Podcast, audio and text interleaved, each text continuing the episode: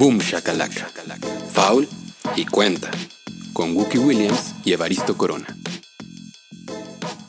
Hola a todos, muy buenos días, buenas tardes, buenas noches. Bienvenidos a este programa que se llama Boom Shakalaka, un espacio dedicado al baloncesto, hecho con mucho amor y en estos días también con mucha distancia o al menos con la distancia que es pertinente. En realidad hemos hecho este programa con mucha más distancia entre sus participantes, pero de eso se ha hablado algún tiempo. Mi nombre es Evaristo Corona y les doy la bienvenida no solamente a este programa que se llama Boom Shakalaka, sino también a otro programa, experimento o algo que estamos organizando que es Noches de Mercadorama con nuestro muy, muy buen amigo Ahmed Bautista, quien es el pues encargado de todas las cosas relacionadas con Mercadorama, que es una empresa que se dedica a fabricar y a proveer eh, artistas de soluciones relacionadas con la mercancía y con el trabajo que ellos hacen y realizan alrededor de ella. Así que voy presentando a todas las personas que están involucradas por acá. Primero al eh, co-host, co-anfitrión de este programa, Wookie Williams. Hola, hola, qué gusto estar en un experimento slash algo. Está padrísimo, me encanta. Wookie Williams es el co-conductor de este espacio que se llama Boom Shakalaka, que procuramos hacer una vez a la semana. Eh, saludo también a Ahmed Bautista, de quien les estaba platicando. Hola a todos, pues bienvenidos a este experimento rarísimo que estamos haciendo. Por un lado, soy el invitado de Boom Shakalaka esta vez. ¿Antes han tenido invitados? Sí. Chingón. la, semana pasada, la semana pasada justo, eh, serían dos semanas de, de grandes invitados, porque ahora te tenemos a ti, la semana pasada tuvimos a Álvaro Martín, eh, cronista deportivo que durante muchos años fue la voz que escuchaban las personas que veían partidos de la NBA y la NFL a través de ESPN.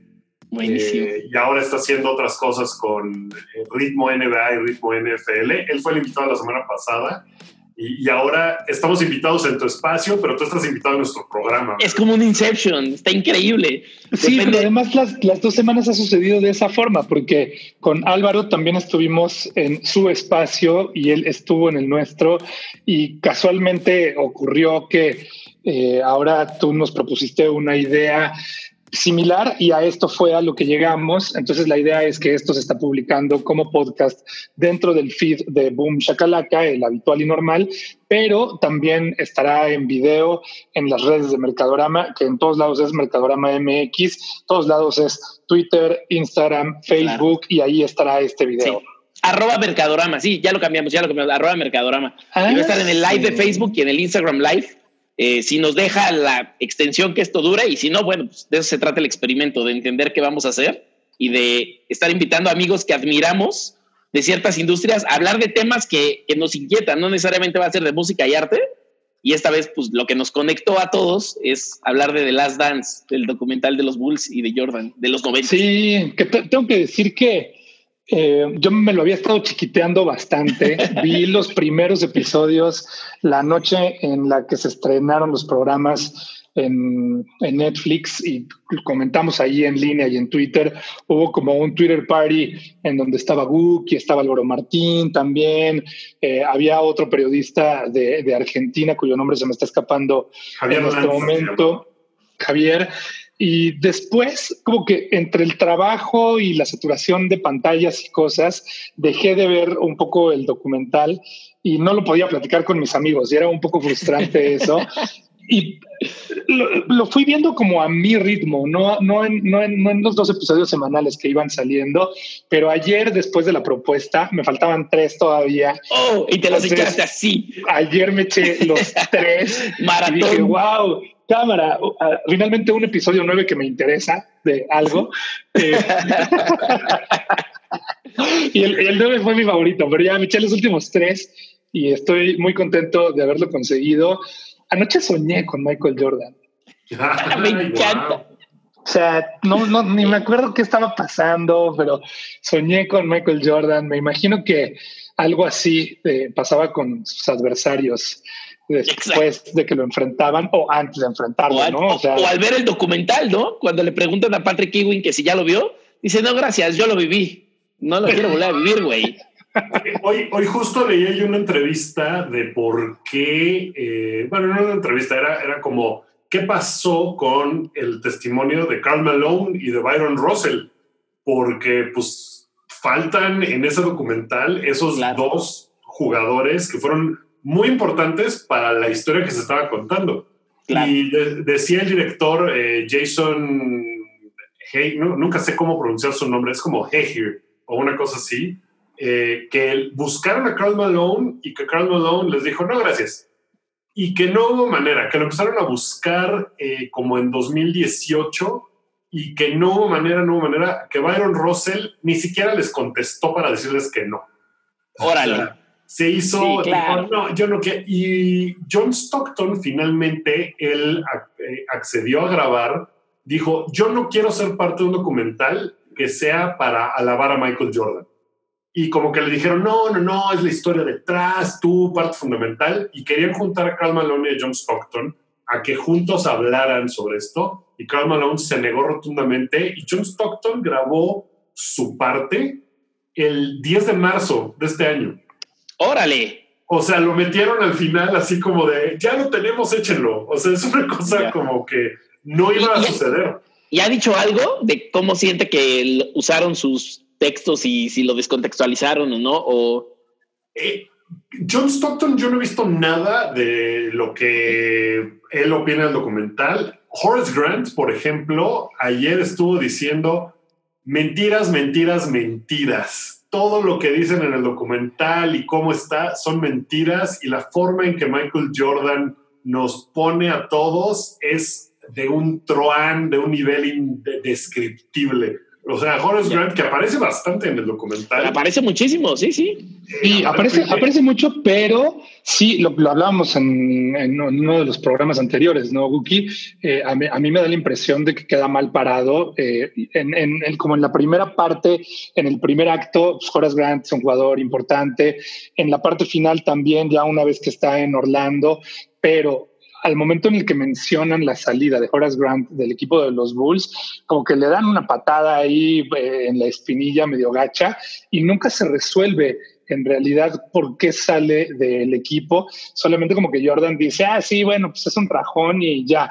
Cuando después ha habido eh, también varias eh, historias y varios reportajes y entrevistas en donde ha salido a la luz que pues es Phil Jackson la persona que en realidad estuvo filtrando información para este famoso libro de las Jordan Rules, que le echan la culpa a Horace Grant de que él fue el chivato que estuvo rajando y que estuvo filtrando al escritor esas noticias.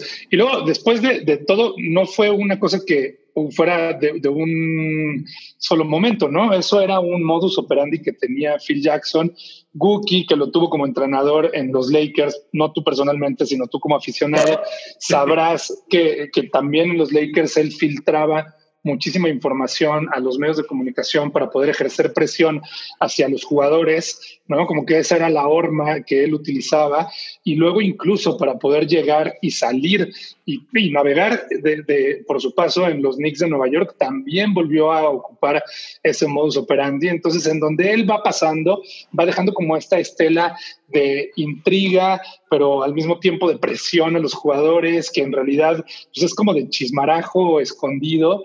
Y creo que Horace Grant queda mal parado. Eh, sí, de, manera relativamente injusta.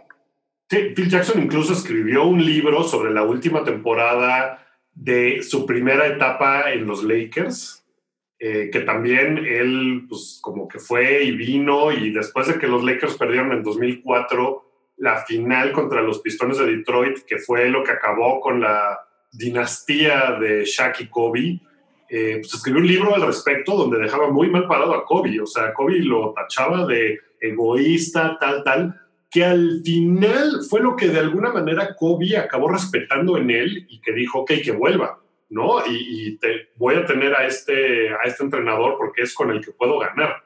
Y volvió a ganar con Phil Jackson un par de anillos más, pero sí Phil Jackson hacía esas cosas. He eh, escuchado también ayer a una gran periodista que se llama Jackie McMullen decir, ese libro del Jordan, de las Jordan Rules está muy, muy bien estudiado. Eso no fue una fuente. este tipo, el, el, autor, no fue con una persona y dijo, ah, cuéntame los chismes, los anotó y publicó el libro. Digo, esto vinieron de muchas fuentes.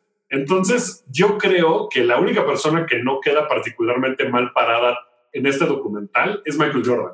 Incluso, incluso Y, que a la, vez sí, ¿no? Que es justo una de las preguntas que yo les voy a hacer al ratito. pero a la vez creo que sí, sí hay una cosa interesante de, del cuestionamiento hacia él, ¿no? O sea, no en el documental, sino lo que provoca después del documental, la resaca del documental, ¿no? Pero a ver, sigan, sigan. Yo estoy aquí escuchando.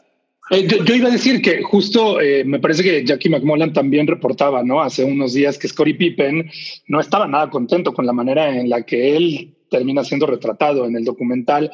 Eh, no dice que sea de una fuente directa, es decir, de Pippen, sino que de buenas fuentes. Pero ambos trabajan en ESPN, así que se puede leer por ahí entre líneas que que al menos muy cercanamente escuchó eso y Scottie Pippen estaba molesto con la manera en la que lo retratan también, ¿no?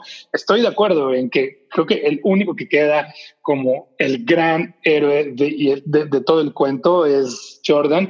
Y es un poco de los peligros que tiene esta idea de poder ser juez y parte, porque él era el dueño del material o es el dueño del material, él es el que finalmente dio la última aprobación, La última aprobación, ¿no? Aunque, aunque el director con el que Wookie platicó en algún momento le haya dicho que no, que Jordan no se metió en eso, pues sí hay un bias, ¿no? Y hay claramente cosas que decidieron y que prefirieron no contar, que creo que son importantes. Por ejemplo, hay, hay una que no sé si se ha hablado de eso en, en, algún lugar.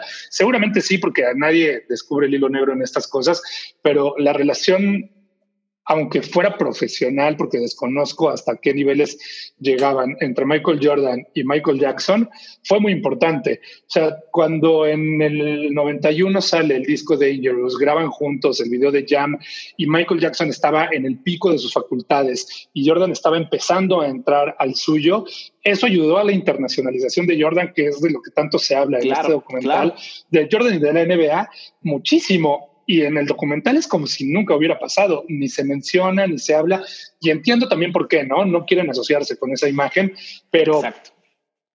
Pero entonces no estamos contando tampoco toda la historia, porque ese momento es súper importante. O sea, yo creo que yo empecé a valorar la existencia de la figura de Michael Jordan a partir de esa asociación con Michael Jackson, porque yo en el 91 era muy fan de Michael Jackson y yo sí esperaba que viniera el nuevo disco y sí veía los videos y los estrenaban en siempre en domingo y tenían exposición a nivel nacional en México en muchas partes y los veías. Para mí era como, ¿y este basquetbolista quién es? Y ya después, por alguna razón, fui conociendo y me adentré, pero esa fue mi exposición a Michael Jordan. No eran los pósters que se vendían, ¿no? Claro. Y, Que esa iba, a ser, esa iba a ser una pregunta para los dos. Guki, ¿tú cómo le entraste a Michael Jordan?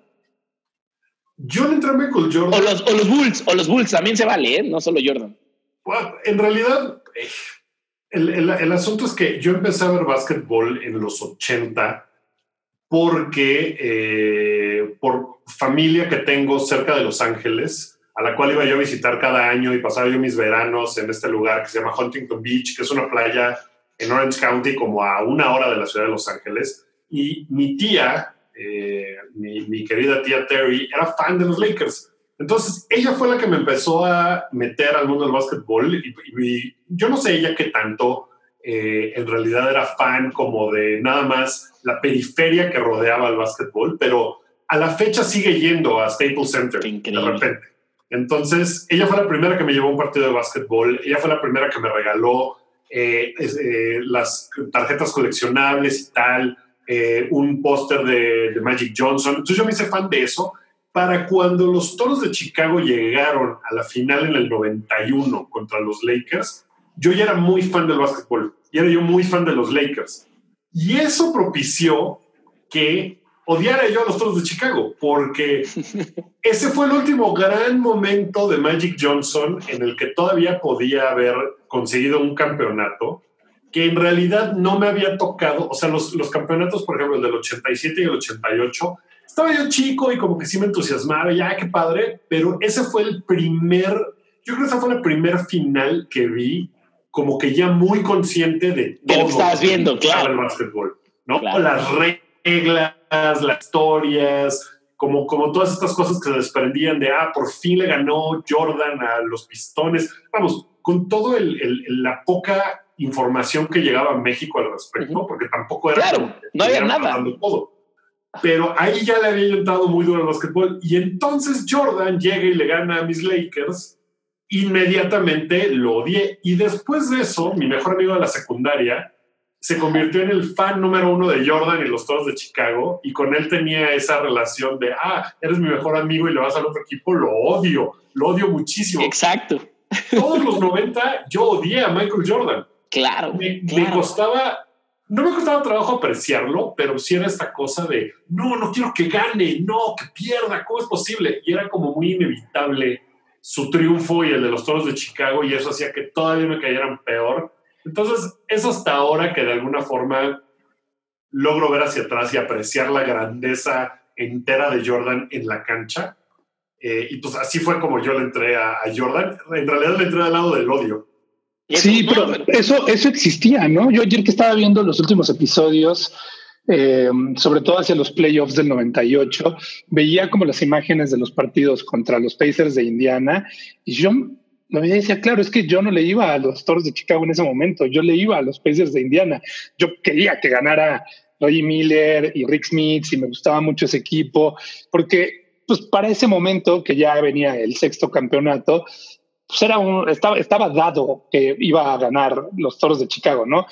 Probablemente uno no se enteraba de todas las historias y no sabías las que tenían que pasar y no veías todos los partidos porque no transmitían todos los No transmitían todo, exacto.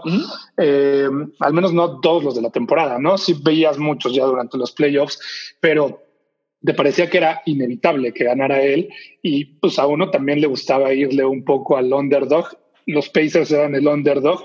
No sé si necesariamente los Lakers en el caso de Buki lo eran, pero o sea, no era tampoco como que necesariamente, porque ahora parece eso, ¿no? Como que todo el mundo en los 90 está pegadísimo a lo de Jordan y a todo el mundo le gustaba y todos eran fans. Pues no necesariamente, creo que había muchas, muchas otras formas de verlo, de vivirlo, incluso ahora todavía, ¿no? y además está el efecto de el, el que es muy ganador, ¿no? O sea, hoy si a mí me preguntas, Tom Brady me cae mal por ser Tom Brady, ¿no? Y ya no le voy ni siquiera a un equipo del NFL. Como tú le voy a los referees y a las alitas, que es una broma que hacemos constantemente, mi querido Eva.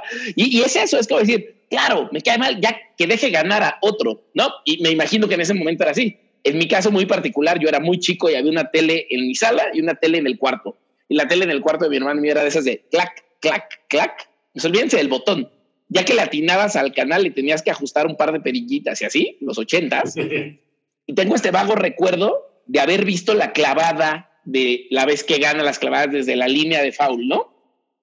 Y hoy que trato como de ser objetivo, yo era muy, muy chico, que trato de ser objetivo, pienso, tal vez ni fue el concurso de las clavadas, tal vez fue como un NBA Action o algo así, que aquí en México se llamaba de otra forma, ¿no? Acción, NBA o algo así. Y lo vi en Imevisión. O sea, me quedaba claro que es porque de pronto yo cambiando me encontré visión y me encuentro esta imagen de una persona como volando y fotos y fotos y fotos y llamó mi atención, ¿no? Cosa que de muy chico era muy complicado, llama mi atención, me quedo ahí, empiezo como a entender qué está pasando y a partir de ahí pues ya lo buscas, ¿no? No sabes qué es, pero lo buscas y preguntas. En mi casa solo se veía soccer y las olimpiadas. O sea, no es como que alguien ponía nunca el básquetbol, de definitivo. Pero en la escuela tenía un amigo llamado Carlos, que le encantaba el básquetbol y lo entendía perfecto y sabía las reglas. Y entonces, en cuanto empezamos a darle esta cosa que está sucediendo, que se llama Michael Jordan, me explicó todo lo que necesitaba, ¿no? Me llevó a un tianguis mercado sobre ruedas que está ahí en Sullivan, nuestra escuela estaba por ahí, la primaria, y me llevó a comprar tarjetas, que eran, si mal no recuerdo, se llamaban hoops o se llamaba algo por el estilo. Entonces íbamos los fines de semana que podíamos a comprar tarjetas, tampoco es que tuviéramos mucho dinero, ¿no? Comprábamos tarjetas y, y es lo que había, no había ni un Foot Locker, no, ni siquiera te, existía la consideración de tal vez me compro unos tenis. No existe eso, ¿no? O sea, un, balón que dijera Spalding. yo, me, yo me compré un videocassette. Estaba yo muy chico cuando estaba empezando a ver básquetbol. Y me acuerdo que en Estados Unidos, en algún lado así de, me voy a comprar este cassette de las mejores clavadas. Y resultó que el cassette era VHS y en mi casa nada más había reproductor Y fue una cosa tristísima porque yo decía, no, no cabe este cassette, ¿qué es esto? Porque pues tenía yo, no sé, siete años y no tenía ninguna conciencia de qué rey estaba pasando. Claro, claro. Eh, en, los tempranos 2000 trabajaba en una revista que se llamaba Conozca Más. Ah, sí. Hicimos un especial por década de los mejores momentos, los momentos más icónicos, de los personajes más icónicos de las décadas. Y a mí me tocó hacer el momento número uno de la década de los 90, con el personaje número uno. Y el momento que escogimos para retratar a ese personaje ni siquiera fue la última jugada de Jordan con el tiro en Utah.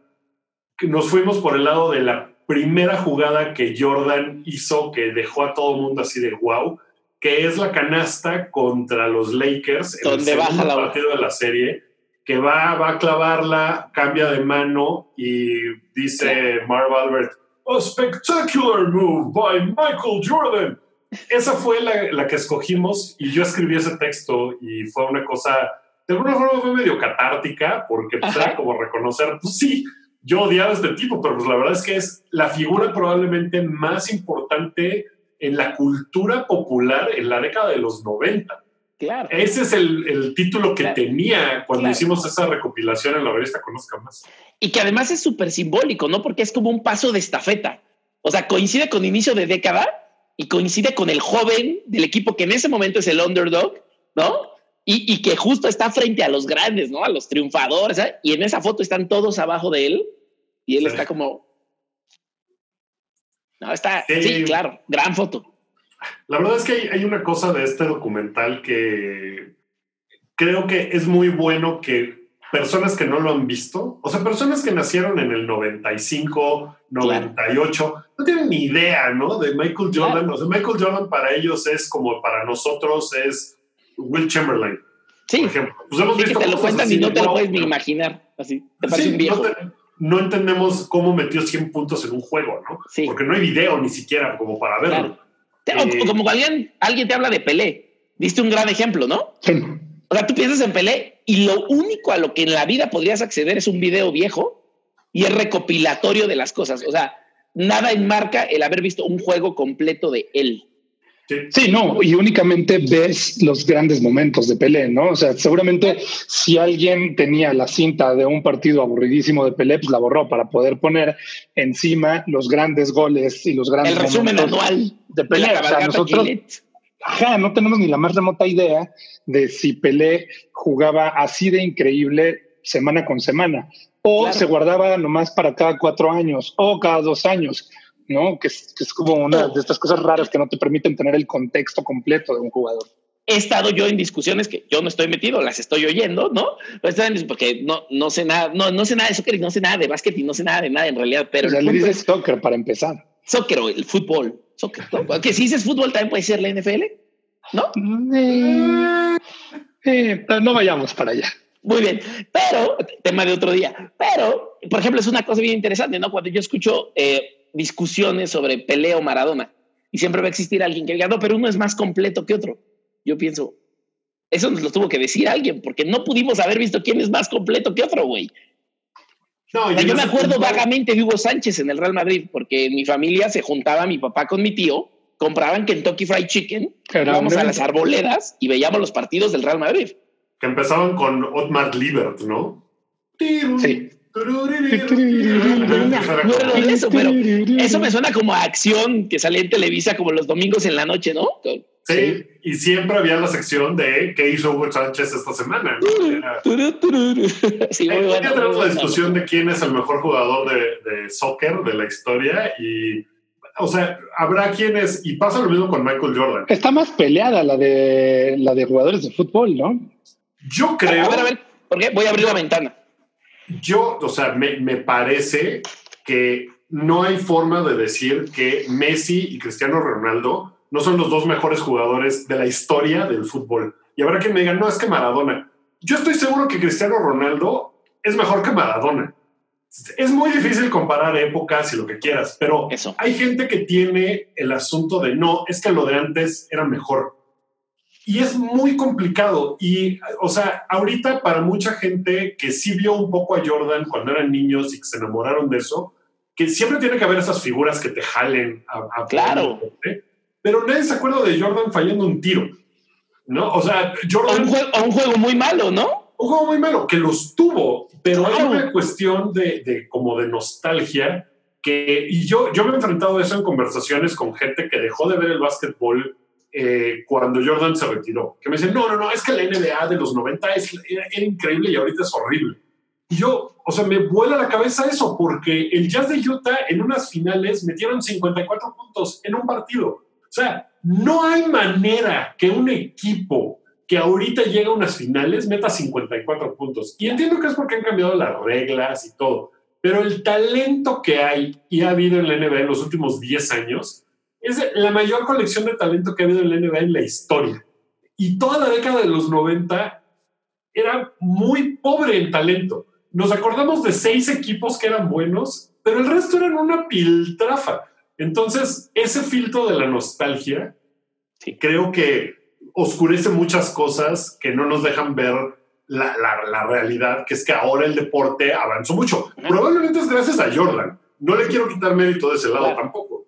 Pero pues ahorita sí es una cosa como de, sí, está mucho más completo. Tocas un punto importantísimo, ¿no? El filtro de la nostalgia es bien complejo, pero justo como los deportes son pasionales, todo es subjetivo, ¿no? O sea, y, es ahí, y es ahí donde esas peleas bizantinas no tienen ningún sentido porque difícilmente vamos a llegar a un acuerdo si no es que hay un tercero que es un experto, autoridad, y tal vez él tiene una voz con más conocimiento, ¿no? Menos, menos del corazón. Pero, por ejemplo, creo que un punto importantísimo que tocas es, yo era de esos que dejó de ver el básquet. O sea, yo sí me aburrí un poquito con el básquet, ¿no? No por eso decía yo, el básquet está de la chingada y no lo quiero ver jamás en mi vida. Pero sí decía como, me, me aburro un poquito, ¿no? O sea, los años que Jordan se fue, el año y medio que se fue, a mí me encantaba ver a los Rockets ganar. Me parecía increíble equipo, ¿no? Y no era mi equipo, solo me, me encantaba verlos ganar y decía, güey, qué bonito, qué bonito que alguien esté jugando y gane. ¿Cómo? Me tocó ver hace unos años a los Celtics o a otros equipos que decían, güey, qué bonito, los Spurs, ¿no? qué bonito juegan, qué chingón. Y un día platicando con Eva, justo salió que yo le decía, oye, no me prende la NBA de ahorita, no, no. Y, me veo como, como ya tan metido en este ritmo de la vida adulta que difícilmente encuentras tiempo disciplinado para ver algo, ¿no? Y me dijo, me hago perfecto, güey, deberías verla, está increíble ahorita, esta, esta temporada está buena. Creo que fue 2014, Eva, ¿puede ser? Es muy probable que haya sido 2014. El, primer año de los Warriors que ganaron. Sí. 14, ¿no? Sí. Y no, en me acuerdo. ganó San Antonio, ¿no? Entonces fue. ¿15? Sí. Bueno, pues imagínate, me lo dijo y ese día llegué a la casa y busqué 2011 ganó Dallas, 2012 y 13 ganó Miami, 14 ganó San Antonio y 15 fue el primero de Golden State. De Golden State, pero entonces 14 fue cuando la serie Clippers contra Golden State, que despuntan los, los Warriors ahí en esas semifinales. Entonces, por ahí debe de haber sido. puede ser eso, puede ser eso. Yo me acuerdo que llegué, prendí la tele que ya ni prendía, cablevisión, busqué un canal donde hubiera algo de la NBA y me tocó un partido de los Warriors. Y ni siquiera me acuerdo si Kerr ya era el, el coach, no me acuerdo de nada lo que me acuerdo es haber visto a Stephen Curry jugar y dije, uy, sí está interesante este pedo. Sí le quiero volver a entrar. Y de ahí me enganché. Y, y no es que hoy diga, ah, ya no le voy a los Bulls, ahora le voy a los Warriors. Pero ahora ya tengo un segundo equipo que me gusta ver jugar y que nos ha tocado ir al estadio y me ha tocado verlos perder así horrible junto con Eva en San Antonio contra los Spurs. Pero digo, qué bonito es tener ese que te regresa la pasión por ver algo y que te hace guardar un horario y decir, ahorita no quiero llamadas, no voy a ver a nadie, tal. Y creo que Jordan hizo eso mucho, pero como a nivel mundial. O sea, lo veías porque ya lo habías visto jugar o lo veías porque alguien te dijo, oye, tienes que, después del 92 era como, güey, ¿sabes quién es Jordan? El Dream Team. Y, y, ya, ya lo usaban los adultos hasta como una moneda de cambio, ¿no? Como, yo sé más, yo vi al Dream Team en Barcelona. O sea, en la tele, pero en Barcelona 92. sí. sí, eso, sí, sí, creo que ese es el peso cultural de los noventas. Que creo que sí, pero finalmente creo que también después vamos a poder voltear hacia atrás y vamos a ver otras épocas en las que sucedía, ¿no? O sea, hablando de esos Golden State Warriors, o sea, a ver, Ahmed, no estábamos un día en Barcelona a las 7 de la mañana viendo en un pinche telefonito ahí. Con frío, con, frío. Con frío, con, con, frío y ya medio desveladitos, cruda, todo raro, pero saliendo de, la, sala Apolo. Afuera de la sala Apolo, saliendo de un Nasty Mondays, echándonos nuestros megas con la aplicación de la NBA, viendo un partido de estos buenísimos contra eh, Oklahoma City Thunder.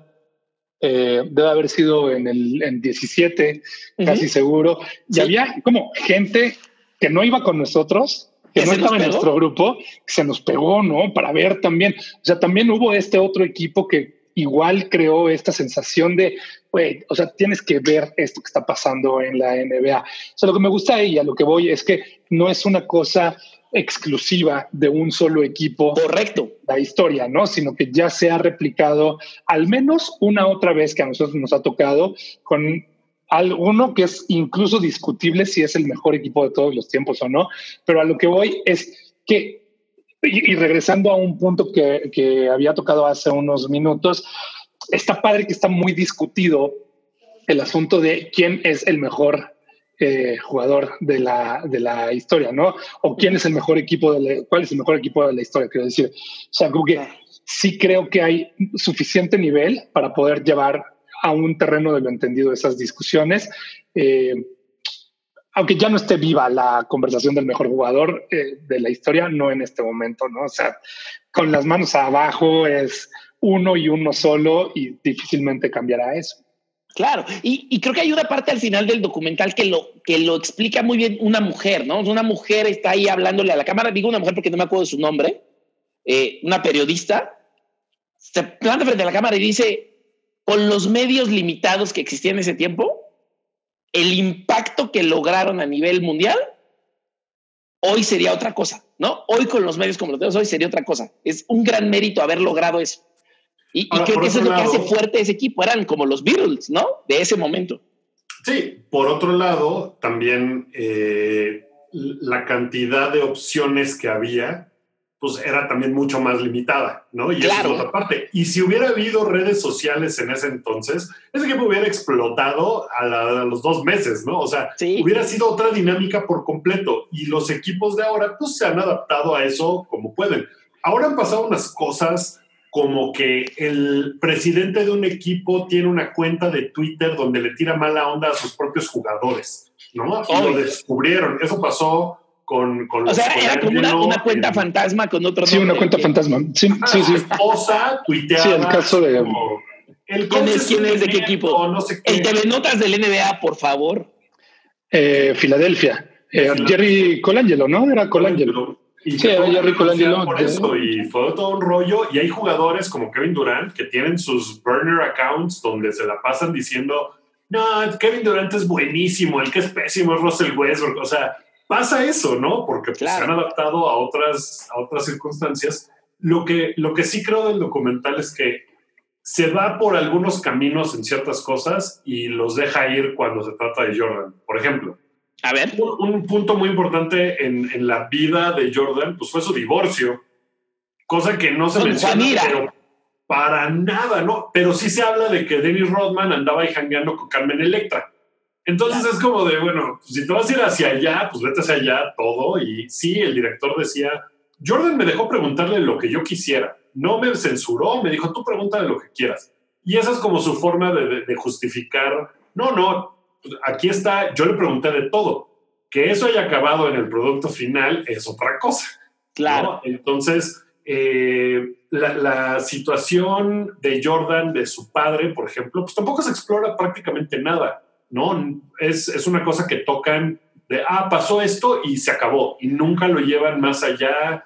Eh, de alguna forma es entendible, pero siendo la clase de figura que es, como que sí, si este fuera un documental más en serio, probablemente hubieran explorado algunas líneas, como lo del juego, pues lo ponen como de, no, yo no tengo un problema. Ah, bueno, ok, basta. No vamos a cuestionar nada de eso nunca. En Space Jam, que se filmó en el 95, me parece. él, sale y habla con, con, el malo de caricatura, va y le apuesta cosas, ¿no? O sea, va y le dice. Sí, él juega su papel de tengo un pedo de adicción, ¿no? Pues, en Space Jam. O sea, en Space Jam que es una cosa como que ¿por qué va y le dice, no, no, no, te ha puesto más, te ha puesto todo el equipo y te ha puesto la vida de todos y vamos a subir los, este, los stakes, ¿no? Ajá. Incluso en Face Jam. Entonces, ese asunto de, sus, de su juego y de cómo eso era un problema, porque evidentemente era un problema. Eh, no sé eh, a, qué nivel, pero pues explora también bien poquito. Y como que todas las cosas de Jordan lo dejan eh, off the hook, diríamos. como que es, bueno, sí hacía esto, no, pero todavía no pasaba nada. Y ese es un problema con este documental, que sí es una pieza que se la pasa. por ejemplo, lo de cuando Jordan no quiso digamos, patrocinar a un candidato en Carolina del Norte. Correcto. Que era un candidato, candidato de color. Respaldar, ¿no? Sería la... Sí, respaldar. Tienes, eh, tienes toda la razón. Como que no quiso darle su voto de confianza de decir, sí, él... Públicamente yo te endorseo, ¿no? Y siempre había estado esta, esta leyenda de que él había dicho, no, pues los republicanos también compran tenis. Y que aquí pues deja de ser una leyenda y lo dice, pues sí, sí lo dije, pero era en un camión y con poquita gente y no pasa nada. Va de acuerdo, pero todo eso también como que es de, ah, bueno, entonces ya pasó. Y ya, y se siguen otra cosa y dejan a Jordan muy fácilmente salirse con todas las cosas negativas de las cuales podrían haber hablado para acabar ensalzándolo en todo momento sí, que de acá de lo que se habla y de lo que se le critica mucho es del poco involucramiento que ha tenido siempre con la comunidad afroamericana, ¿no? Como con el poder que tenía, la atención que él tenía, pudo haber hecho mucho más para poder traer atención a injusticias que la comunidad afroamericana, específicamente eh, en, en los estratos más pobres, podría haber beneficiado y sobre todo, como que creo que esa sale a la luz eh, a partir de lo virtuoso que ha sido LeBron James con respecto a ese tipo de actividad social y, y, Jordan nunca lo tuvo, ¿no? Entonces se habla. Incluso para cualquier causa social, ¿no? Se supone, incluso para cualquier causa social nunca fue activo, ¿no? Hasta ahora no, no, un hospital. Exacto, ¿no? Nunca fue activo, como que era muy blando en ese, en ese respecto, que sí es una crítica constante a su persona, ¿no? Esa, eh, la, de, la de que es pues mal, mal tipo con sus compañeros. Eh, tiene, tiene varias cositas ahí que creo que se tocan sí superficialmente. Y, hago dos preguntas. La, perdón, ¿Ibas a decir algo? o sea, Jordan a lo mejor ahora mismo es otra figura y ahora sí tiene un montón de, fundaciones y tal, pero en ese momento pusieron una crítica grande y que cuando Jordan dijo, no, no, es que la gente va a pensar mal de mí cuando vean este documental, pues claramente no iba a ser el punto. Ahora, que qué bueno que exista este documental, sí, desde luego que sí. Claro. Sí, o sea, de que no, exista, que exista, ¿no? claro, no, absolutamente. Ahí justo van dos preguntas, ¿no? La primera va hacia, ¿no sienten ustedes que si efectivamente el director, ojo, claramente el director, por un lado seguro es fan de Jordan, y por otro lado, seguro si se iba por la línea que no debían, esto no salía a la luz, ¿no? Entonces, si, si pensando en otro tipo de mundo donde sí se hubiera explorado como las partes muy oscuras de Jordan, el documental dejaba de ser de un equipo y se convertía mucho más de solo un personaje, ¿no? Y acá como que intentaron equilibrarlo un poquito, o sea, incluso el último capítulo donde hablan del papá de Kerr, o sea, me, me pareció como, órale, eso ya me parece como extra, pero qué interesante que me des ese dato. Ojalá lo cierres diciéndome que ese güey ahorita está cambiando la NBA como coach. Ojalá te claves un cachito más en Steve Kerr y hables de todos los anillos que tiene como jugador, como coach y lo que hizo con los Warriors incluyendo romper el récord de este equipo del que hablamos que es el mejor del mundo. Y que sé que solo ese récord no te hace el mejor equipo del mundo. Es una cosa mucho más integral. Pero cuando empezó a clavarse en Kerr, dije, ay, sí, clávate un poco, y al final me quedé como, oh, dame un spin-off de Star Wars de Kerr. ¿no? no, incluso termina, eh, terminas, o sea, si, si, tú no has seguido la carrera de Kerr, si tú no sigues actualmente la NBA, no te enteras que él es entrenador y te quedas con la idea de que, pues claro, era este jugador ñanguito que pudo conseguir mucho más de lo que podía porque no era físicamente capaz, pero pues estaba en el lugar correcto, en el momento indicado. Y tenía la actitud correcta de parársele enfrente y decirle yo.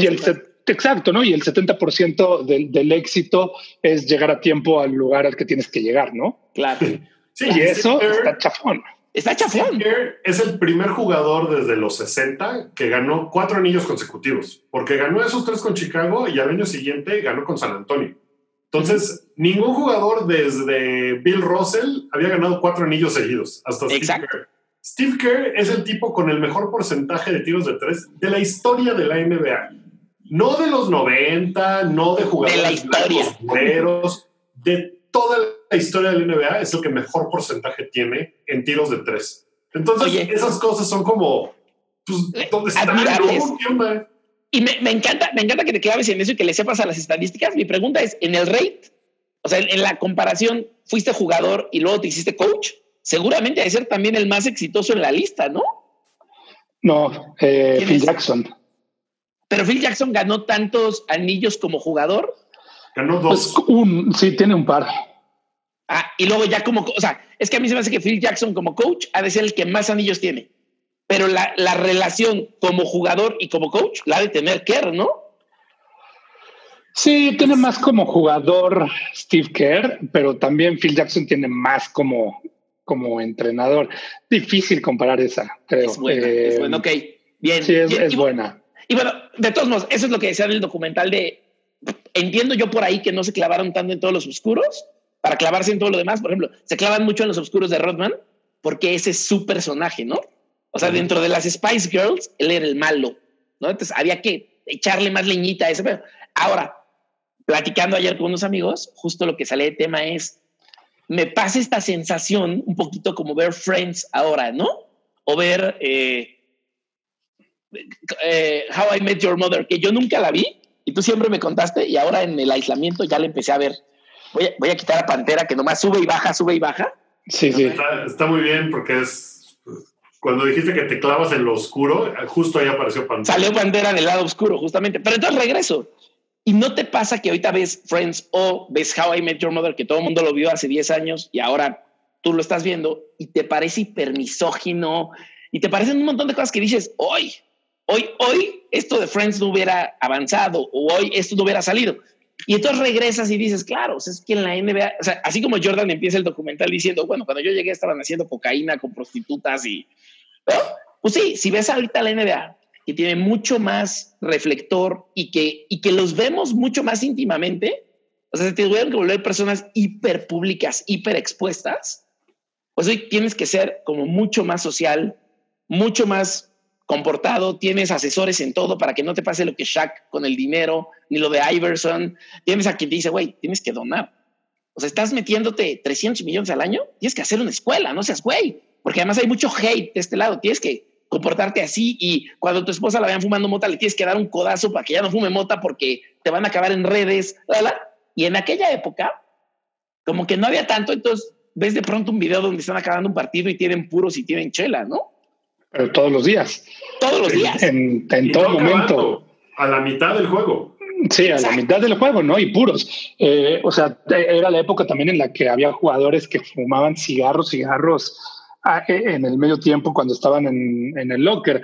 Y sí, es, es, verdad, o sea, hay muchas cosas que han cambiado, hay muchas, muchas cámaras frente a todos los jugadores todo el tiempo. Solo pequeña precisión, no sé a qué te referías con lo de Shaq y el dinero, pero Shaq es un jugador que particularmente hizo muy bien todas sus inversiones e incluso está como esta idea de que Shaq nunca tocó el dinero que ganaba como jugador de la NBA, eso lo tenía siempre guardado.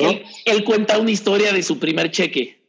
Ajá si no le hubieran dado unas nalgadas después de lo que hizo con su primer cheque, no sería el ejemplo financiero que es hoy. Sí, sí, lo, lo terminó siendo. Firmó la NBA y sin haber jugado, firmó el contrato y se compró un Bentley. Y llegó a su casa con un Bentley que costaba una cuarta parte de su contrato de la NBA. Y luego llegó y su mamá le dijo, ¿y yo qué?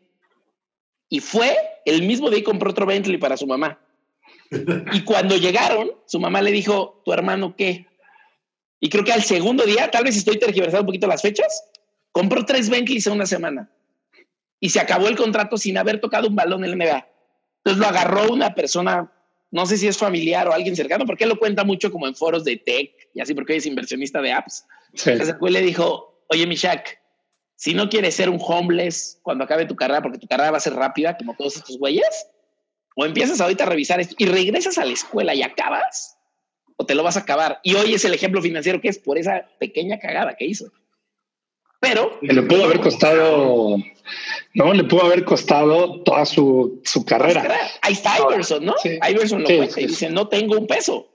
Y, lo que es en el documental, toda la historia de Pippen, que yo, por ejemplo, en ese entonces no tenía ni idea de contratos y el.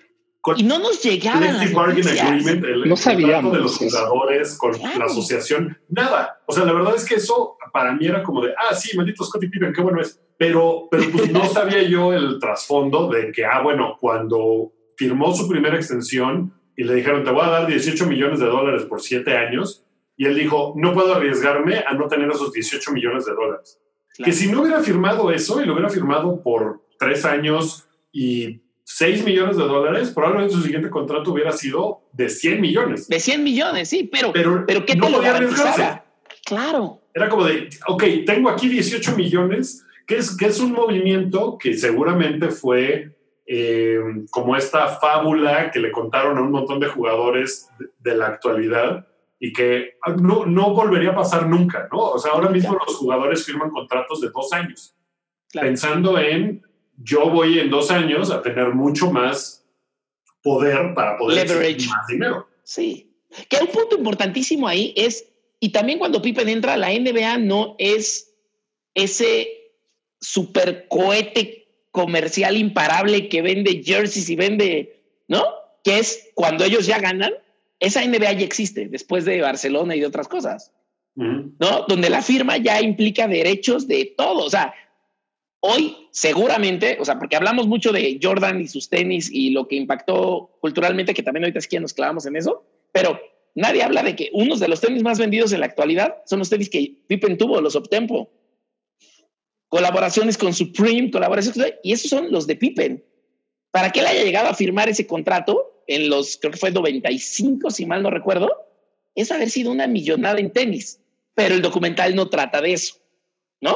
Cuando nos enseñan como el infierno que él vivió y esta parte como, como de cómo lo trataron y estas cosas, sí es como súper nuevo para nosotros porque hicimos, o sea, cómo el, cómo el Robin no está ganando millones. Y que, y que al final acabó ganando millones. O sea, los contratos de NBA que firmó Pippen saliendo de Chicago ganó más dinero que Michael Jordan. De en juego, ¿no? En juego, claro. En juego. O sea, de, todo lo demás, evidentemente no.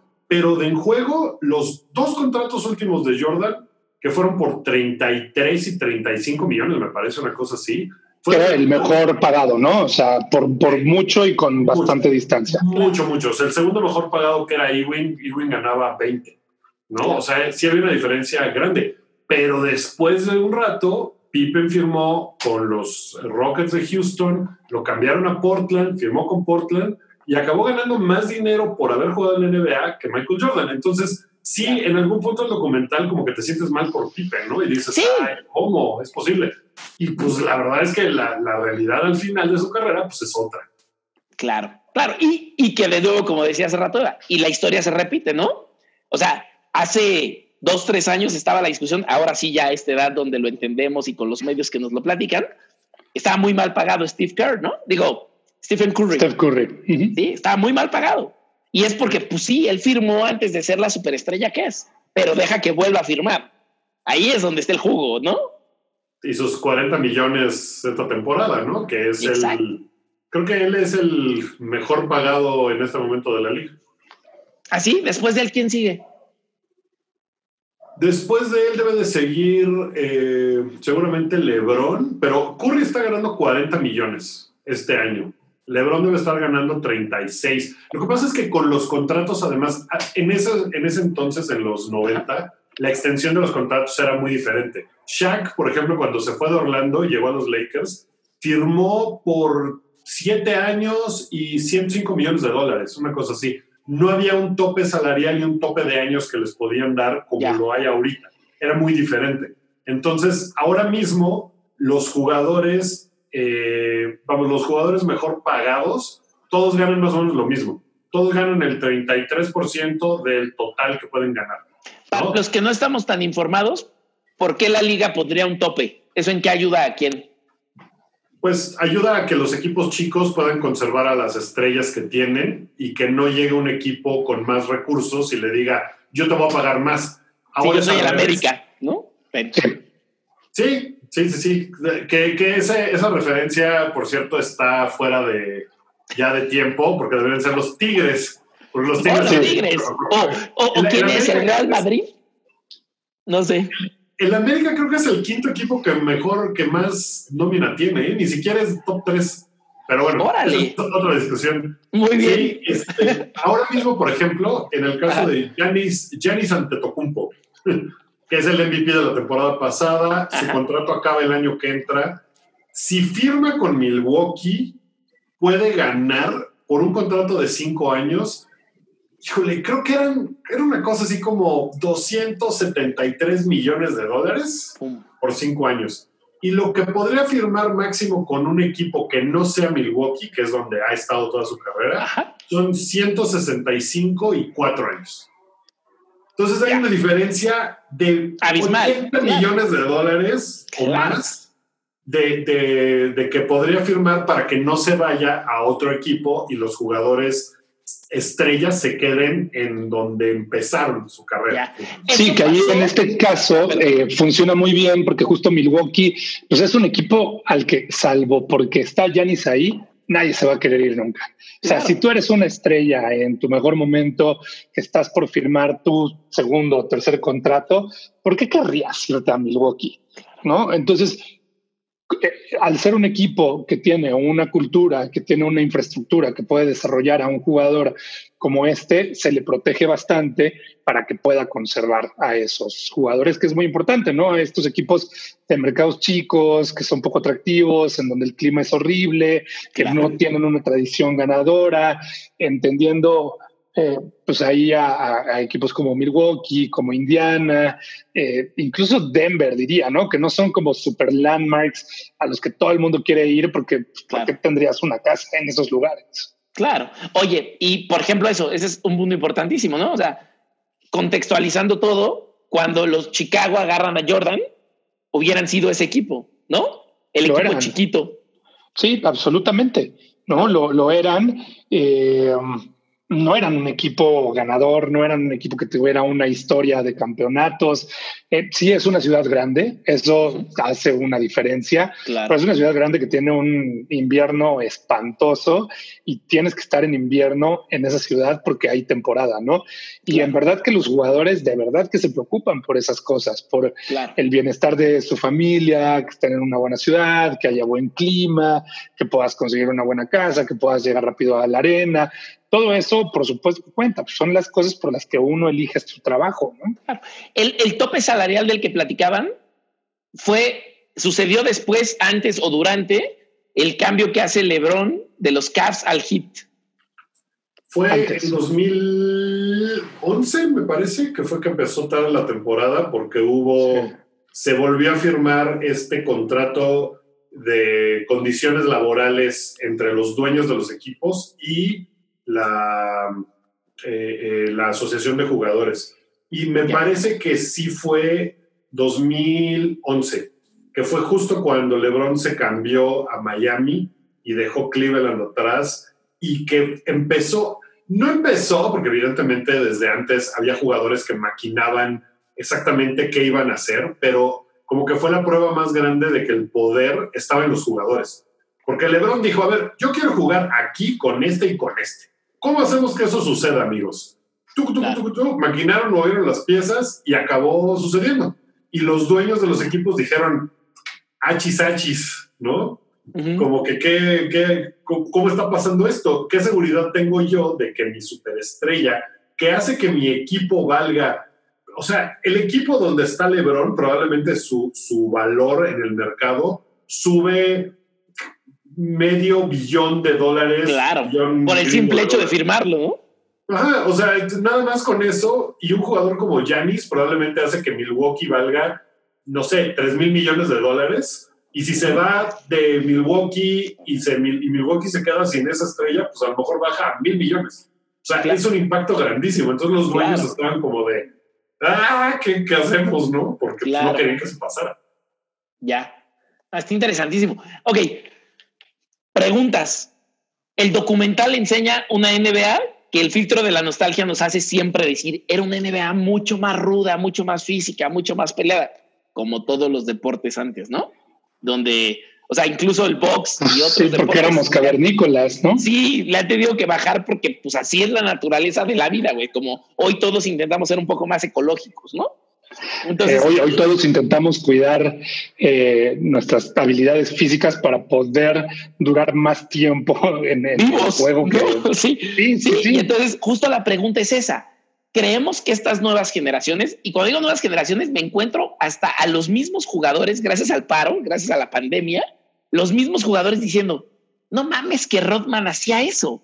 O sea, los mismos jugadores de la NBA que nacieron en el 90, hoy están descubriendo que la NBA que juegan es radicalmente distinta. Y si estuvieran en temporada, no creo que lo hubieran visto igual. Entonces, hoy, tanto público nuevo como jugadores nuevos, al ver eso, ¿creen que algo vaya a cambiar? O sea, en tema percepción, ¿eh? no me refiero a van a llegar y van a decir, quiero que la liga sea más dura. No, o sea, sino, ¿creen que va a cambiar la percepción? Como que hasta ellos mismos digan, oigan, ya está muy light. Eh, no sé, o sea, que se vuelvan un poquito más críticos de lo que hoy estamos viviendo? No. nada, no va a cambiar nada. No creo. Ah, me fascina. Pues, no, no veo por qué. Es como decir, no, en los 90 los, la gente que trabajaba en oficina, esa sí era gente de verdad, porque sus sillas no eran ergonómicas. no, imagínate. ¿Qué, qué es esta payasada de que ahora hacen sus hojas de cálculo, hacen las nóminas en Excel? Hay que hacerlo a mano. Hay que hacerlo a mano. Tu, hoja, tu hoja hay que tenerla aquí. es eso que tienes ahí un escritorio con tu monitor, Nel? Era pluma y papel. Sí, es, una, es una cuestión que las reglas cambiaron para beneficiar el espectáculo y evidentemente los jugadores más talentosos, pues ya no puedes abusar de ellos como abusaron de Jordan. Imagínate que no hubieran abusado de Jordan los pistones como abusaron no sé, hay una parte ahí que dice, eh, probablemente Jordan no hubiera, no se hubiera convertido en ese superhéroe en el que se convirtió deportivamente hablando, si no le hubieran dado a palos, si le hubieran molido a esos villanos que eran los pistones. Pero pues la verdad es que a lo mejor hubiéramos visto cosas mucho más espectaculares de Jordan si hubiera podido jugar como libre ahora. Sí, sí, claro. Y ahora hay una tendencia que es el asunto de del descanso, que le llaman load management, que es, bueno, yo me voy a guardar para las finales. Porque sí, tantos partidos me siento. Pues, ha estado ahí medio. Entonces me voy a descansar 10 juegos en tu temporada. Y eso, pues Jordan lo tenía como muy claro y es algo que yo le he escuchado también a LeBron James decir. Alguien, a lo mejor es la única oportunidad que tiene de verme en su vida. Entonces, yo no estar en ese juego porque quiero descansar mi rodilla, que pues me duele un poquito y mejor me guardo, se le hace como gacho e irresponsable. Y LeBron James también comparte esa idea. No todos los jugadores la comparten. Hay muchos que ahora piensan, lo más importante es ganar. Claramente Kawhi no, no piensa igual. No, piensa igual. Por ejemplo, ¿y no, ¿y no crees que ahí el público, y no necesariamente el público fanático del equipo, sino me refiero al público que va contra el equipo, no va a decir, güey, ya te sientas mucho, cuando antes ni lo hubiera considerado. O sea, antes nadie le hubiera dicho, güey, jugaban 83 partidos sin parar toda la temporada, aunque tuviera diarrea. Pues sí, y el público está en, o estamos en nuestro derecho de criticarlo y de reclamarlo, ¿no?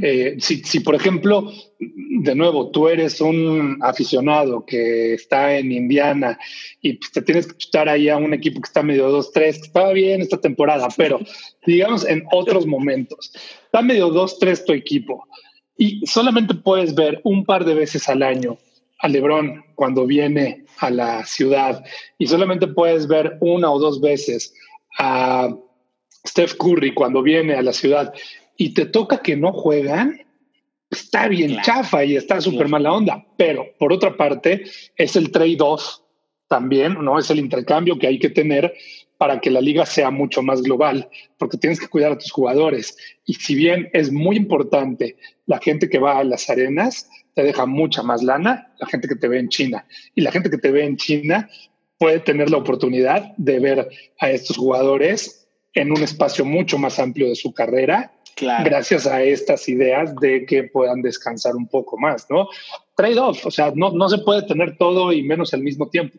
Ahora, ¿sabes qué me ha sorprendido de la pandemia? Que salió una cifra que yo desconocía y que fue como de, ah, ¿cómo? Este, este asunto de China eh, a largo plazo para la NBA es importantísimo y para los jugadores y sus carreras y sus carreras futuras cuando se hayan retirado, pero en el cortísimo plazo, así como en este momento, el 40% del dinero que entra en la temporada para la liga entra de las arenas.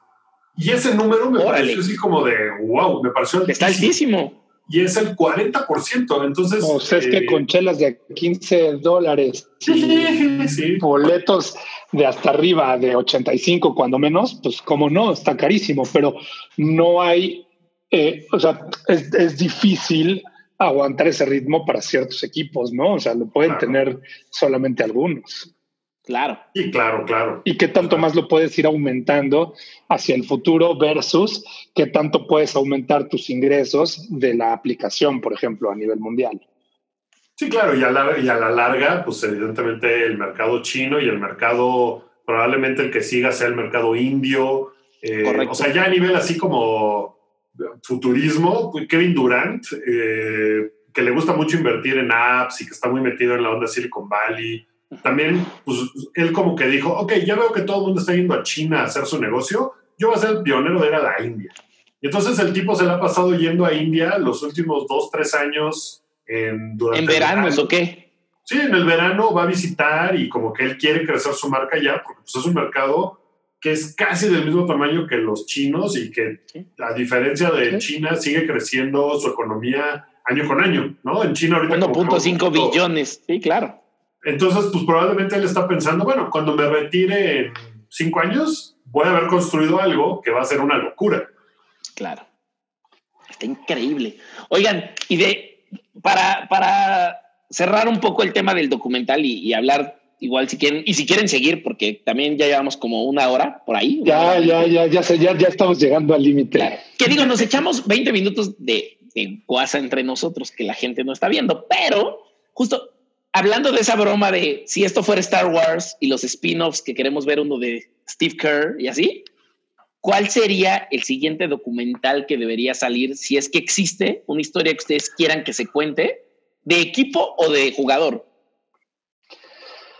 Pues es que pues hay unos muy buenos, ¿no? O sea, están los 30 por 30 de momentos, que creo que a mí me interesa, a mí en lo personal me interesa mucho más explorar ciertos momentos que cambiaron la historia de algo que seguir a una sola figura monolítica, ¿no? Alrededor de algo.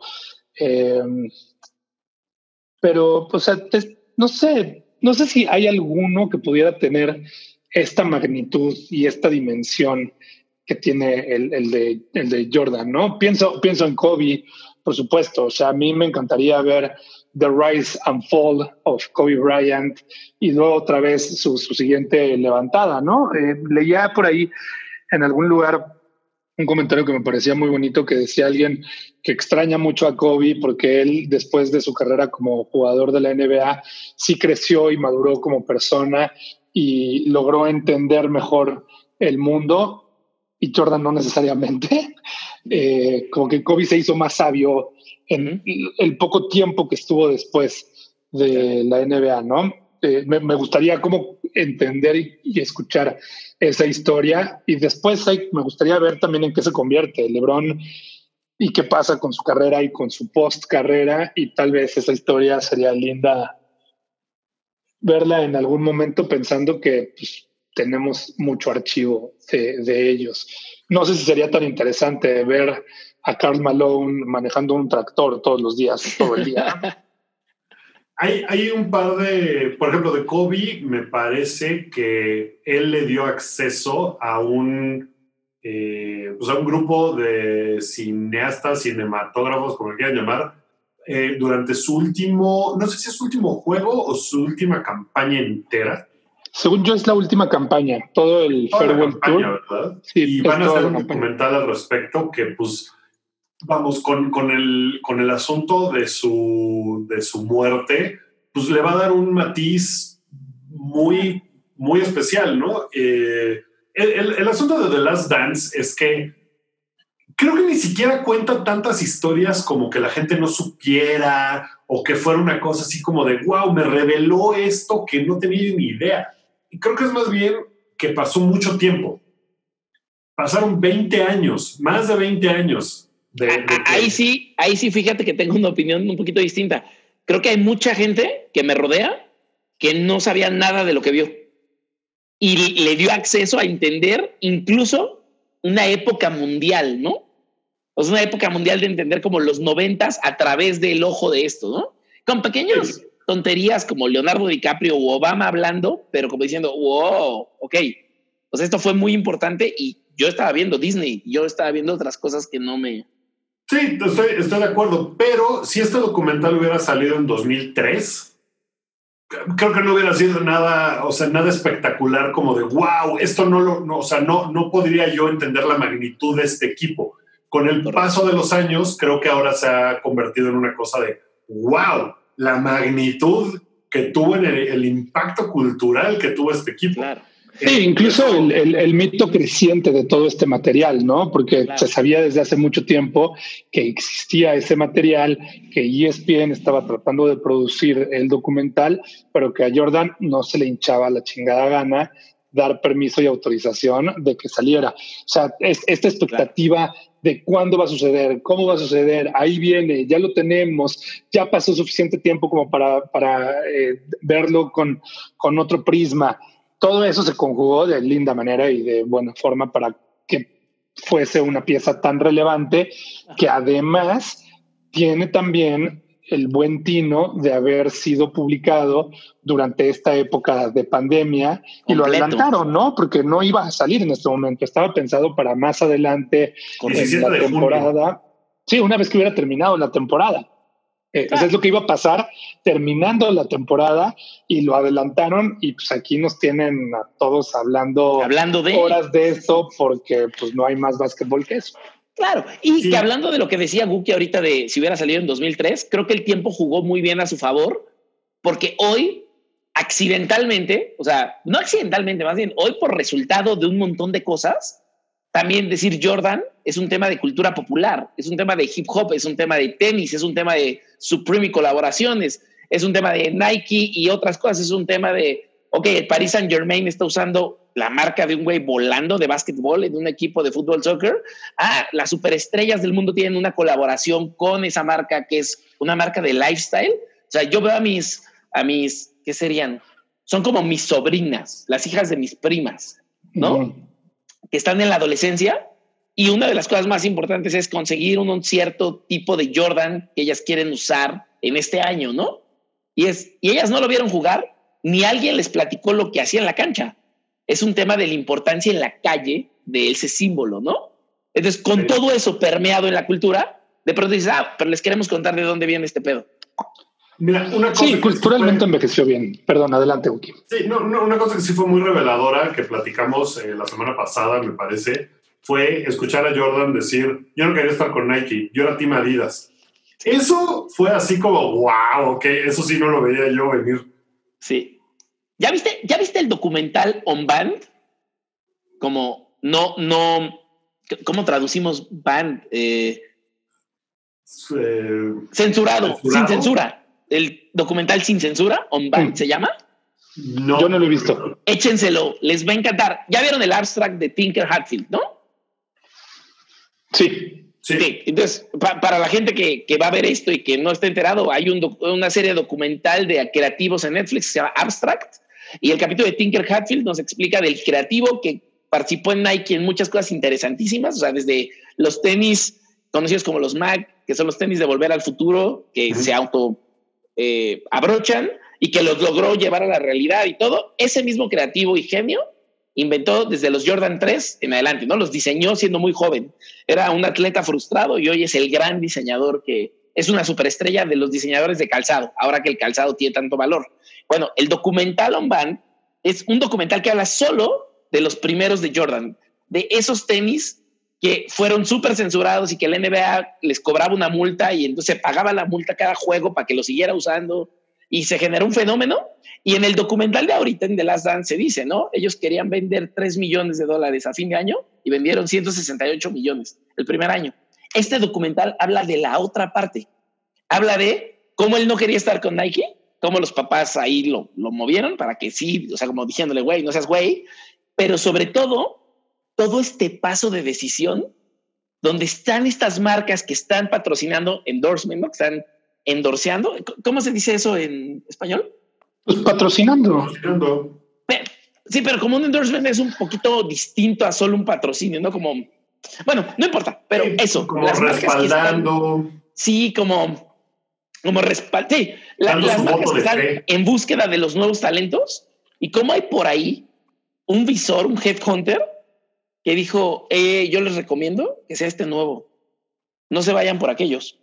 Junten todo su dinerito y este nuevo. Y por ejemplo, de él no se habla mucho en la vida. Y yo desde que vi el documental digo, ¿quién es ese misterioso personaje que a todos les dijo la aguja va para acá y que logró convencer de último minuto todo? O sea, todo el mundo lo tenía como en la medio vista, pero no lo querían en realidad. Y pasó esto y luego lo del diseño y luego lo del fenómeno comercial y luego lo, cómo construyeron todo viene en el documental y es bien chiquito, dura como una hora y diez, una cosa así, y es bien ah. interesante. Sí, porque incluso eh, ahora que lo mencionas, mientras yo veía eh, el documental de Jordan, el Last Dance, como que yo me quedaba con esa duda de, bueno, ¿y por qué Nike le dio las llaves del carro? O sea, si Jordan todavía no era en realidad como esta figura omnipotente más grande que la vida, ¿por qué le confiaron tanto a un, a un jugador tan joven. Porque estás de acuerdo conmigo que no había un ejemplo en la historia que dijera, güey, puede despegar y, o sea, Sion, Sion Williamson, ahorita carga con el fantasma de todos esos güeyes que llegaron y despegaron, ¿no? Pero Jordan no lo tenía. No, no lo tenía, no había como ese patrón, o sea, no, no fue que necesariamente llegó y Nike dijo, ay, no, estuvo increíble esta junta, vamos a darle las llaves del carro, libertad creativa, ¿no? Como que y, no entiendo cómo, era esa empresa, ¿no? No, por supuesto que no. Tampoco era una empresa visionaria que había agarrado a los nuevos valores y. No figuraban. Eso es algo que le permitió el resultado de esta negociación de la que estamos hablando, ¿no? Exacto. Ya después traerás a alguien para que les cuente más de eso. Eso, pero justo, justo, pero me interesaba que lo platicáramos por eso, porque creo que dentro del básquetbol y, y los economics del básquetbol es una cosa interesantísima que cambió todo. O sea, empezaron a hacer branding de las personas que estaban en la duela. Antes el branding era pues que ellos juegan para un equipo y su nombre es importante, pero no pasa de estar en la casaca y se acabó, no hay más. Y acá fue, ¿no? Todos estaban, o sea, Larry Bird, Magic Johnson, todos estaban con Converse, o sea, como que no había competencia y todo. Era el Converse de su color, ¿no? Sí. Sí. Y, y de pronto ves un Michael Jordan que, a la, o sea, en nada de tiempo ya tiene playeras con su nombre y la gente usándolo en videos de música y... Sí, rompió el molde por completo. Rompió el molde y dio las reglas de branding deportivo, ¿no? Sí, sí. O sea, lo que pasó en los noventas con Agassi, eh, después con Sampras y que hoy está pasando con todo el mundo. LeBron, Kyrie Irving, que creo que Kyrie es de los que lo entiende muy bien en tema tenis y en tema colaboración. No, de las pocas cosas que entiende muy bien. sí. Flat Earther. Y cómo, y cómo mover la bola también. Sí, esa es la otra. No, y es un, es un lindo, pero. Pero híjole, ¿cómo le ayudó? Y habla muy bien de básquetbol siempre. O sea, siempre tiene. Sí, sí, es muy inteligente, la verdad. Con todo y todo, yo, yo he sido muy crítico de, de su episodio de, de, creer que la Tierra es plana. Sí, sí. Eh, pero, pero es muy inteligente. Cuando lo escuchas hablar directo, te das cuenta de que el tipo tiene una visión muy integral, no solamente del deporte, sino de lo que él quiere para su vida, cómo combina eso, incluso como con una idea espiritual de lo que él desea transmitirle a, la gente que lo ve y, y a sus compañeros. Y de verdad tiene una visión mucho más grande que a mí me resulta increíble en el mal sentido de la palabra que alguna vez haya dicho que cree que la Tierra es plana. O sea, que ya se retractó, ¿no? O sea, ya dijo como. No se retractó. Fue un lapsus, ¿no? Dijo como, güey. en realidad lo pues que no, dijo es, yo lo que quiero es que la gente piense por sí misma, que es como de, ay, ah. o sea, pero no dijo, no, no, no, nunca creí que la Tierra es plana, no, eso no lo ha dicho jamás. Ahora, Kyrie Irving es una figura muy polarizante porque también es muy bueno, es muy buen tipo, es muy querido, pero vestidor al que va, vestidor que se destruye. Sí, es como un buen amigo, mal compañero. Ah. Ok. Una cosa así, en fin. Ya, ya, hablaremos de eso más adelante. En TV Notas. Oigan, pues digo, eh, me imagino que van a hacer ustedes un cierre de Boom Shakalaka, como están acostumbrados a hacerlo. Yo en el cierre de esto de las noches Mercadorama, lo primero es agradecerles de este experimento, eh, que todavía estoy descifrando qué va a ser y cómo va a ser, pero qué bonito que sean los primeros invitados. Saben que los quiero y los admiro y los respeto mucho. Y no hay como platicar con alguien que sabe muchísimo más que tú, es bien enriquecedor. Y como hay mucha gente de este lado, que lo que nos gusta es el merchandising y el arte y la música y tal, y sí somos afines a los deportes, pero tal vez no, no sabemos tanto, algunas recomendaciones si después de haber visto The Last Dance ahora le quieren entrar a la NBA, cuando la liga regrese, si es que regresa, alguna recomendación, hay que ver alguna película, hay que seguir algún equipo, algún jugador. ¿Qué le recomienda a la gente como los tres pasos para entrarle a la NBA si nunca le han entrado? Eh, yo diría, vean las últimas temporadas de LeBron. Bien. Es un jugador increíble. ¿En dónde se ve? ¿En YouTube? ¿En la NBA.com? Pues, puedes verlo, puedes descargarte la aplicación de la NBA, ¿no? Eh, creo que esa la recomendamos siempre acá en el programa y a donde vamos sin ser embajadores. Eh, te descargas la, la, aplicación de la NBA y por una módica cantidad que ahorita, hoy, hoy, hoy, en este momento puedes acceder a todo el archivo de forma gratuita por 30 días y la puedes probar, que es buena manera de entrarle. Eh, Así hemos visto nosotros las finales en otro país. Así las En otros países y continentes, ¿eh? Sí, sí, eh, o sea, todos aquí tenemos historias de nosotros. En teléfono y laptops.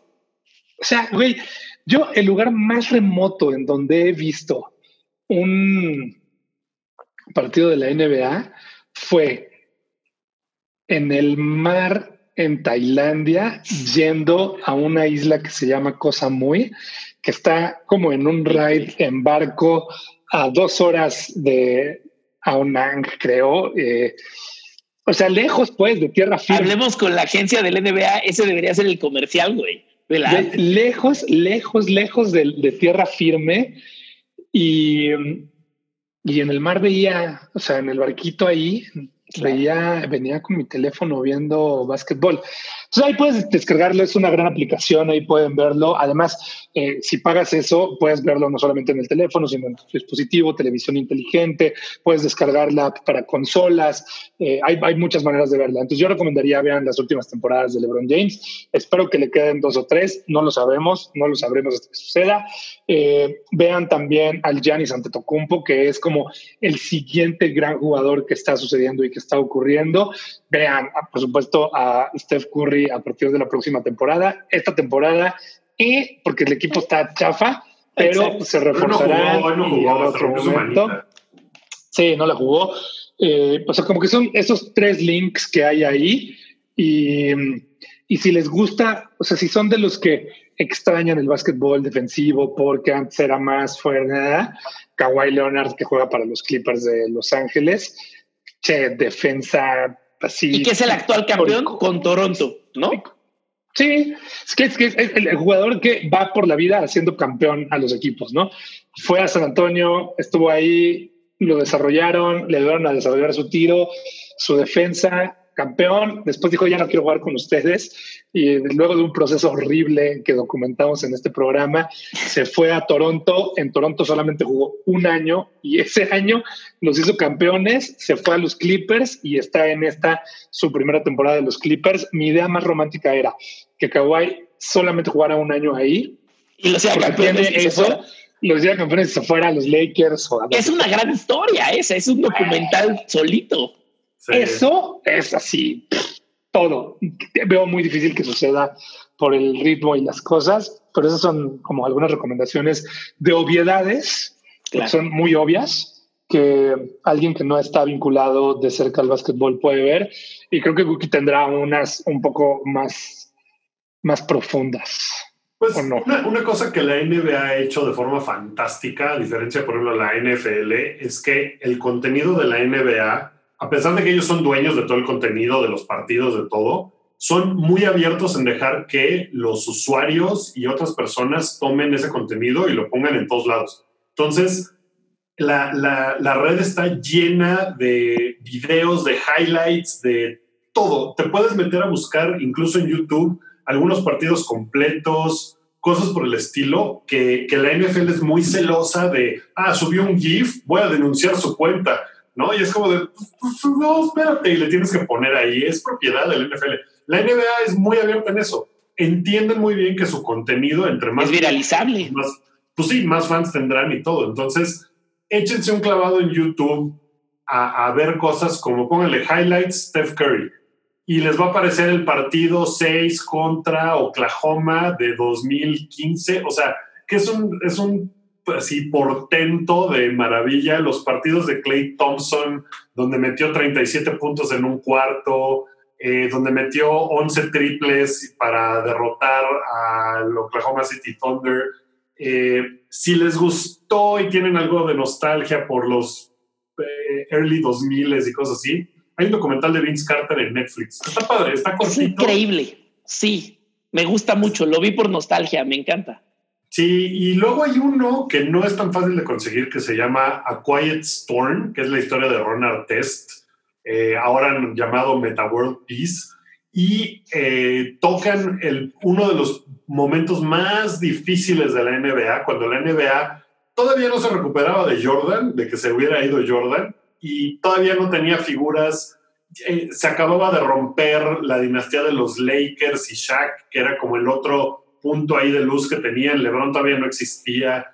Que, que fue un, un, conflicto que hubo entre Indiana y los Pistones de Detroit en el Palace de Auburn Hills, donde Ron Artest y otros jugadores se subieron a las gradas a pelearse con aficionados.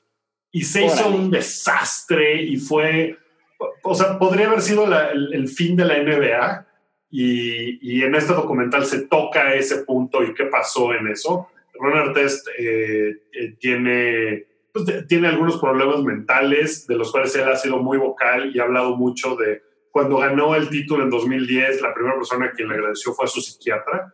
Eh, entonces, es, muy interesante ese documental. Es muy claro si quieren, pero es Solo en defensa de Ron Artest, el público le aventó sillas al equipo. Sí, no, no, fue, que no fue que a él se le ocurriera decir vamos a, o sea, el público le aventó, le lanzó objetos a Indiana, eh, aventaron sillas también. cerveza. Sí, sí, sí, o sea, tampoco fue. Pero este es un momento que es de estos pivotales para la historia de la liga, es relativamente reciente. Yo me acuerdo haber visto ese partido en ESPN en vivo.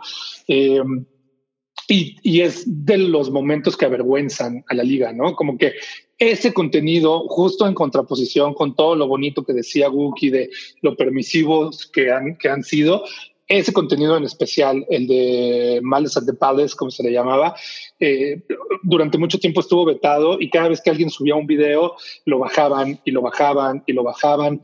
Creo que hasta que hubo un documental que explicara y que pusiera en contexto todo lo que había sucedido ahí, fue que la liga came to terms with it, como que se reconcilió con la idea de que pues es parte también del pasado y no lo pueden negar y han permitido que pueda hablarse de eso, pero mucho tiempo fue un punto vedado para la liga.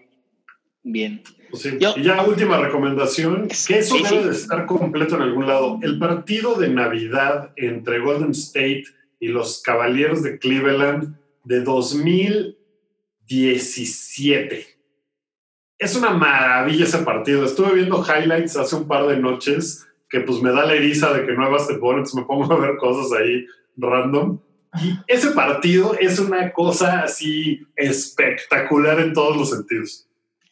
De hecho, creo que toda la rivalidad Cavs eh, Warriors es una cosa que después también va a ser muy platicada, ¿no? O sea, si la gente le quiere dar resúmenes de YouTube de rivalidad de los últimos años, es, Sabes, hay, un momento en el que la NBA también entendió esto como de cómo me voy a vender más que una liga deportiva y se convirtió a, mis ojos prácticamente en, en una serie porque es muy claro y está muy definido quiénes son los buenos, los malos, los villanos, los, los Little Fingers de la NBA, los, los Arias y los Brand Starks. O sea, es muy, muy claro todo eso. Y si tú ves la NBA como una temporada de una serie, puedes encontrar un montón de esas líneas que incluso toca a los medios que hablan de ella y los comentaristas. Porque es increíble, claro. El mundo y NBA Twitter es maravilloso, es lo mejor que hay en Twitter, yo creo. Yo creo que el 80% de las cuentas que yo sigo en Twitter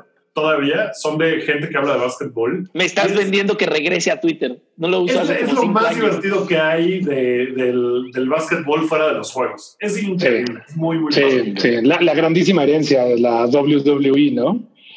Que, entendió cómo presentar eh, estos episodios semanales de sus personajes, a pesar de que las luchas suceden cuatro o cinco veces a la semana, pues en realidad como que lo que te vendían y proyectaban y lo que contaba era lo que sucedía los lunes y los jueves en Raw y en SmackDown o en las propiedades que había antes, pero pues es el storytelling y nadie hace promos tan increíbles como la WWE, nadie te presenta a sus actores de la misma forma y creo que muchos deportes han aprendido un montón de, de eso y, y, sí, eso. Qué cabrón.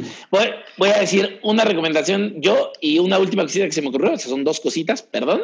Se me acaba de ocurrir. Famosísimo, dos cositas de Bautista. No me fui sin decirlo, qué mal. Íbamos a vivir sin él. Pero uno, para toda la gente que no sigue el podcast Boom Shakalaka o las redes de Boom Shakalaka, que es un grupo en Facebook, es una cosa increíble. Yo viví la NBA gracias a Enrique Garay y a Pepe Espinosa. Espinosa, gracias, que falleció eh, en Imevisión y luego en, en, TV Azteca y era una cosa increíble. Y justo haber perdido eso también me hizo ya no relacionarme tanto con la NBA. Hoy lo veo con los, con los comentaristas internacionales, ¿no? En español, latino. Pero creo que es bien importante todo lo que ustedes hacen como recap y como análisis y todo el tras bambalinas que hay de la NBA que hace mucho más rico ver los juegos y los golpes y, lo que estás viendo en la tele, ¿no? Es, es, una cosa que complementa toda la experiencia. Entonces, busquen Boom Shakalaka, así como se oye, B-O-O-M-S-H-A-L-A-K-A, Boom Shakalaka. Sí, Boom Shakalaka lo pueden buscar en cualquier plataforma en donde puedan escuchar podcasts, la que sea, ahí les va a aparecer el título. Hace muy poco tiempo cambiamos el feed, entonces estamos migrando a todos los usuarios a que vengan de regreso. Y si nos ayudan a pasar la voz y a compartirlo con cualquier persona con la que ustedes platiquen de básquetbol o crean que le puede gustar este programa, será muy agradecido y échense los capítulos pasados. Pues esa es la gran ventaja del mundo que estamos viviendo hoy. Pueden echarse todo lo que han hablado ahorita que tenemos tiempo de contenidos. Y lo último es ya, Mercadorama es además una empresa de merchandising oficial en un país pirata. Es un colectivo de artistas gráficos y el arte gráfico nos fascina y de eso vivimos y nos encanta. Y qué paredes tan cabronas tienen atrás. Entonces, escojan una cosa, una cosa de esa pared, acérquenla tantito si es que es posible y platíquenos rápido algo de eso. ¿Quién es el artista? ¿Qué? ¿Por qué lo tienen? Algo que le dejen a la gente, creo que está padrísimo eso. Hace poquito Buki subió en Instagram un story y la gente le preguntaba, ¿y qué es eso? ¿Y qué es ese de los ojos raros? Está chingón esa dinámica. Sí, estaba, está muy lleno de tonterías mi pared. Y esta, o sea, la que tengo acá atrás, pues tiene algunas cosas. La que estoy viendo enfrente de mí tiene, pues no sé, debe de tener 70 piezas extrañas colgadas. Si quieres bajar una de enfrente también se vale, ¿eh? tú decides, tú mandas. A ver, yo tengo aquí mientras Guki piensa, este que en realidad no es mío, este es de mi chava, a ella se lo regalé y se lo compré hace cuatro años, quiero decir, tú sabes, Amer, hace... Según yo, desde hace cuatro años, justamente. Sí, cuatro puede ser. Por ahí trae la eh, fecha, por ahí trae la fecha pero mm, esto fue después, o sea, este es de 2009, que es un cartel de cuando Blur tocó en Glastonbury en el año 2009. Mi chava es súper fan de Blur y este cartel lo hicieron en conjunto los Jackknife, eh, que son otro colectivo de artistas, específicamente Chris Hopwell, que es el líder, digamos, de, de, ese grupo, junto con Graham Coxon, y tuve a bien comprarlo en una tienda que se llamaba Guru eh, durante una exposición de carteles y piezas de um, este colectivo, que llegó a México gracias a Mercadorama. Y en realidad, pues todas las cosas que tengo acá atrás son de eso. Mercadorama, sí, Kraken estos, Fafis también, tú, eh, este Kraken, eh, y bueno, por ahí fuera hay otras cosas. Claro, que esos Fafi, Fafi en realidad solo le ayudamos a imprimirlos. Sí, sí, eh, sí. Y, y justo, dato curioso, déjenme rápido, hay una cosa con la conexión de la compu, denme 30 segundos. ¿Tú qué traes, Buki? Yo traigo un póster de, de, Bollywood, de una película que, seguramente debe ser muy clásica. Pensé que ibas a decir una película que seguramente han visto. Exacto. me gustaría saber cómo se llama esta película, pero me encanta el, el actor que es como el Elvis indio que esta es una película eh, vieja de Bollywood y me parece que el, diseño del póster me parece espectacular, ¿no? Se me hace así. Es una cosa increíble y las letras en formato como de Star Wars. Ajá, entonces me, me gusta muchísimo este póster. No, no sé de qué película es, lamentablemente, y no lo he visto, pero, pero el arte de este póster me, me, encanta. Y bueno, Bollywood hace unas cosas loquísimas y maravillosas y y pues tuve a bien comprar ese póster justo en, en, Mumbai hace algunos años, que, que tiene muchas tiendas de pósters de Bollywood viejo, porque qué bárbaro, la cantidad de películas que producen en India es una locura. Una locura. Y donde, donde Durant compra sus pósters. Exacto. Y tienes un nuevo podcast que habla de viajes. Platícales, porque yo me lo estoy echando. Ah, llevamos tres episodios apenas, pero se llama miviajecito.com. es el nombre más ridículo que se nos pudo haber ocurrido, que hacemos Me encanta. Eh, Plaqueta y yo, eh, donde platicamos sobre nuestros viajes, porque creo que tenemos una forma distinta de viajar que el promedio y hemos logrado viajar a muchos lugares. Hemos tenido esa facilidad en nuestras vidas y ese privilegio de poder andar paseando por el mundo. Y nos encanta hablar de eso y nos encanta compartir lo que hacemos porque generalmente hacemos cosas, si no inusuales, sí que no están en la primera guía de viajes que te encuentras. Entonces. Y, de eh, hecho, creo que, de hecho, creo que el podcast tampoco es el clásico podcast de viaje. Pues no, en forma y en fondo. Pues sí, porque platicamos de las cosas que hacemos y que hemos hecho y es un poco contar nuestra experiencia más que dar como recomendaciones porque Exacto pues vamos, los lugares van y vienen y cada quien se ajusta a lo que tiene, pero a lo que nosotros nos ha funcionado, pues es lo que queremos contarle a la gente. Entonces también está ahí en, en todas las plataformas, no sé si en todas, pero está en las principales plataformas de podcasting. Muy bien, muy bien. Dato curioso del póster que nos enseñaste, mi querido Eva, es uno, Chris Hopwell con su estudio Jackknife son los únicos que venden geek posters adentro de Glastonbury.